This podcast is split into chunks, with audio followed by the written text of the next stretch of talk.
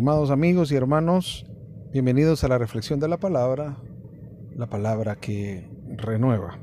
Hoy vamos a tomar eh, del Evangelio según San Mateo, en el capítulo 21 leeremos del versículo 33 al 46.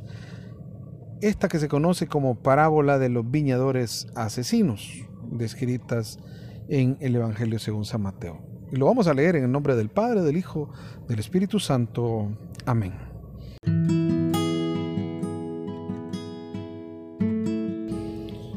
Escuchen este otro ejemplo. Había un propietario que plantó una viña, la rodeó con una cerca, cavó en ella un lagar y levantó una torre para vigilarla. Después la alquiló a unos labradores y se marchó a un país lejano. Cuando llegó el tiempo de la vendimia, el dueño mandó a sus sirvientes que fueran donde aquellos labradores y cobraran su parte de la cosecha. Pero los labradores tomaron a los enviados, apalearon a uno, mataron a otro y a otro lo apedrearon. El propietario volvió a enviar a otros servidores más numerosos que la primera vez, pero los trataron de la misma manera. Por último envió a su hijo pensando, a mi hijo lo respetarán. Pero los trabajadores al ver al hijo se dijeron, este es el heredero, lo matamos y así nos quedamos con su herencia. Lo tomaron pues, lo echaron fuera de la viña y lo mataron.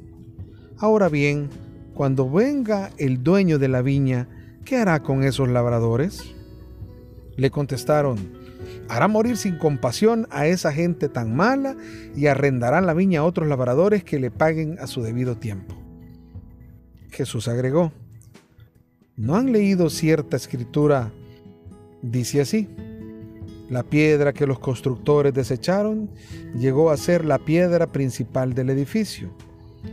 Esa fue la obra del Señor y nos dejó maravillados. Ahora yo les digo a ustedes, se les quitará el reino de los cielos y, se y será entregado a un pueblo que lo hará producir sus frutos. Al oír estos ejemplos, los jefes de los sacerdotes y los fariseos comprendieron que Jesús se refería a ellos. Hubieran deseado arrestarlo, pero tuvieron miedo del pueblo que lo consideraba como un profeta. Palabra del Señor, gloria y honor a ti, Señor Jesús.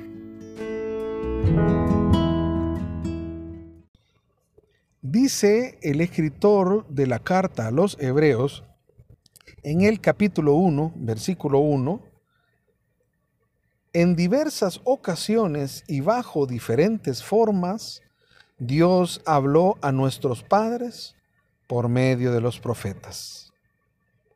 Y el versículo 2 añade, hasta que en estos días, que son los últimos, nos habló a nosotros por medio del Hijo a quien hizo destinatario de todo, ya que por él dispuso las edades del mundo.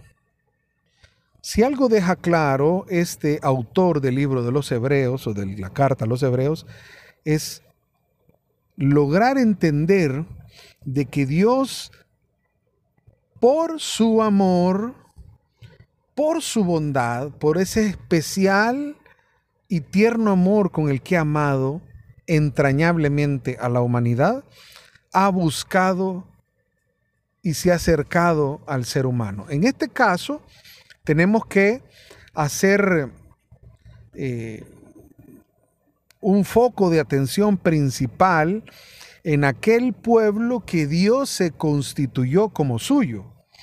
Yo no quiero que pierdan de vista, estimados hermanos, que este texto que hemos leído ahora del Evangelio de San Mateo y que lo hemos reforzado con la carta a los hebreos, se refiere principalmente a aquellos que Dios escogió preferencialmente como su pueblo.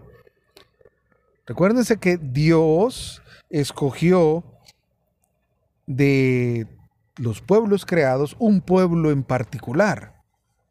Desde el linaje de Abraham, que fue al final el que constituyó o sobre el cual se constituyó el pueblo que más adelante le llamará Israel, a ese pueblo sobre ellos Dios posó su mirada preferencial. Y en una primera instancia, en un primer momento, Dios mostró todo su amor y toda una actitud de cuidados tiernos. Y la misma palabra de Dios va descifrando este punto, es decir, realmente lo que nosotros conocemos como el Antiguo Testamento, todo es en realidad una historia de amor centrada alrededor de un pueblo.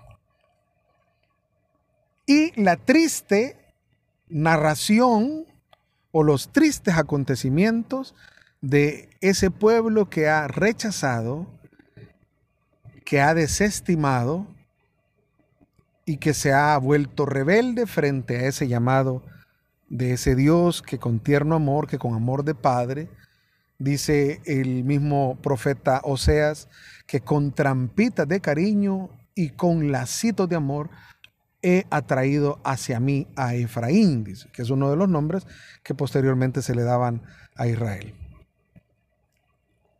Entonces hay una muestra clara de que Dios ha tenido un amor preferente para con ellos, a los que llama sus hijos, a Israel, a la que le llama la niña de los ojos de Dios, es decir, era tan importante, era como el iris de sus ojos. Y todo su amor se ha centrado en mostrárselos a ellos.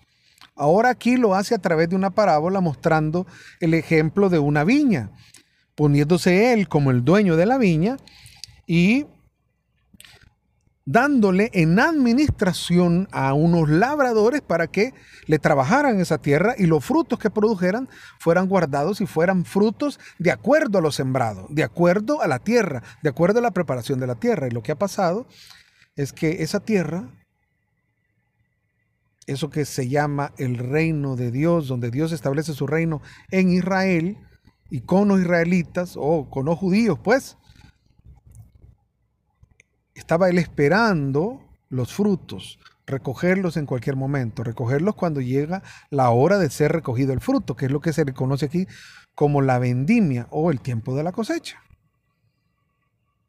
Hay un tiempo en el que Dios no va a pedir cuentas. ¿Por qué? Porque es un tiempo de siembra, un tiempo de crecimiento, un tiempo de maduración. Pero hay el momento en que ya la cosecha ya está lista, es el momento de ir a recogerla. Y el asunto es que cuando Dios decide ir a recoger la cosecha, no la encuentra preparada, sino que encuentra que aquellos que ha dejado como labradores, es decir, como administradores de esa tierra, la han malgastado, la han mal usado y han hecho un usufructo discrecional. Lo han ocupado a su favor.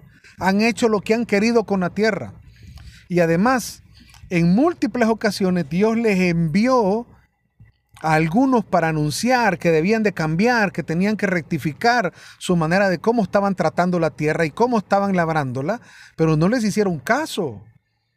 Incluso aquí habla de dos envíos diferentes. A los primeros dice que los terminaron aporreando, a uno lo mataron y otros dos lo aporrearon. Pero en los siguientes dice que mandó a mucho más, pero los terminaron asesinando. Y con un lujo de detalles prácticamente se está refiriendo a todos los profetas. Por eso es que yo les leí cómo inicia la carta de los hebreos, donde dice de múltiples maneras, a través de los profetas, Dios le habló a su pueblo. Claro, pero no le hicieron caso, se mostraron rebeldes, cerraron sus oídos, cerraron sus ojos. Este pueblo de labios me alaba, me adora, sus sacrificios me, me asquean, los desecharé. Eso son parte de las profecías. Y Dios se vuelve un padre que es tierno, que es bondadoso, que es amoroso, pero que con mucha tristeza le da que un pueblo sea tan duro y le rechace y se aparte. Por eso incluso, si ustedes ven la sentencia, de acuerdo a este panorama, se las deja a ellos mismos. Acuérdense que los interlocutores de, este, de esta parábola que Jesús estaba contando son los mismos fariseos. Y cuando en el versículo 40 viene esta pregunta, que para mí es una pregunta decisiva, fundamental, estratégica y lapidaria. Ahora bien, cuando venga el dueño de la viña, que ya sabemos que es el Padre, ¿Qué hará con esos labradores después de que han matado a sus enviados, después de que han matado a los profetas y terminaron matando al hijo del dueño? No lo respetaron, lo mataron, lo sacaron de la viña y lo mataron. ¿Qué pasará cuando venga él? Lógicamente está hablando casi que con un lenguaje de los últimos tiempos, cuando venga el juicio de él, pues. Es la gran pregunta. ¿Qué hará con esos labradores? Y ellos mismos, oigan, le contestaron, ellos le contestaron. ¿Ve? Aquí podríamos aplicar el dicho, el pez por su boca muere.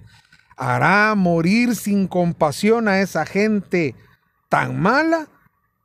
Fíjese, lo primero es la sentencia, muerte a esos malos. Claro, como no estaban viendo que eran ellos mismos, ¿verdad? Por eso, ven, se dan cuenta que cuando no es con nosotros, rapidito nosotros juzgamos. ¿Qué tiene que pasar? Muerte. Y además dice, y arrendará la viña a otros labradores que le paguen a su debido tiempo, otros que realmente la produzcan como debe de ser, que la trabajen, quítele la administración a esto y pásele a otros que realmente la produzcan. Y entonces Jesús agregó, ajá, ok, ustedes no han leído lo que dice la escritura en Salmo 118. La piedra que los constructores desecharon ha llegado a ser la piedra principal del edificio. O, dice otras versiones, la piedra angular. Esa fue la obra del Señor y nos dejó maravillados. O dicen otros textos, esta ha sido obra del Señor, ha sido un milagro patente. Es decir, todos lo han visto, todos han reconocido y todos se dan cuenta. Esa piedra es Jesús mismo. Jesús es la piedra angular de donde pende todo un edificio. Si Jesús no está en esa obra, en esa construcción, entonces todo el edificio es estéril, no sirve, no sirve para nada. Y por eso viene ahora una sentencia de parte de Jesús. Ahora yo les digo, ahora ya no van a ser ustedes los que están diciendo, pero en base a lo que ustedes me han dicho, han juzgado bien. Ahora yo les digo, oigan bien esto que dice la escritura, ahora yo les digo, versículo 43, se les quitará el reino de los cielos. Ah, como habían dicho ellos, arrenden en la viña a otros labradores. Ah, viene ahora él y le dice, se les quitará el reino de los cielos y será entregado a un pueblo que la hará producir sus frutos. Si eso es lo que ustedes quieren, eso es lo que va a ser. Ustedes la han desechado, la piedra angular. Queridos hermanos, aunque es una sentencia muy dura para el pueblo de Israel, ahora esta advertencia es muy clara y concreta para lo que llamamos el nuevo pueblo de Dios, que somos nosotros. Nosotros habiendo entrado bajo la el concepto de gentiles, ahora nosotros se nos ha entregado la administración de este edificio. Ahora nosotros somos los mayordomos de la casa de Dios. Ahora, queridos hermanos, nosotros somos los labradores sobre los cuales está la responsabilidad de trabajar la tierra y hacerla producir. Y entonces no podemos asumir demencia, no podemos echarle la culpa a otros, no podemos seguir matando a nuestros profetas, no podemos decir yo no sabía, porque sí sabemos, que ahora esa tremenda responsabilidad recae sobre ti y sobre mí. Pero a mí no me habían dicho, desde que somos bautizados, se nos confirió a través del bautismo todos los dones y todos los carismas necesarios para llevar a cabo esta misión que es la construcción del reino de Dios. Ahora, como dice San Pablo en la primera de Corintios, capítulo 3, la base y el fundamento ya está establecido y no es negociable para quitarlo. la base es Jesucristo. Él es la piedra angular.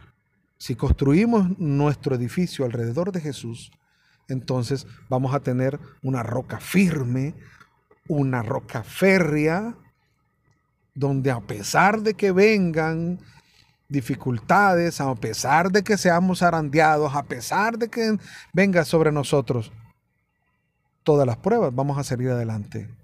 Ahí es donde principalmente se basa la profecía dada a Pedro y las puertas del Hades no podrán prevalecer sobre ella.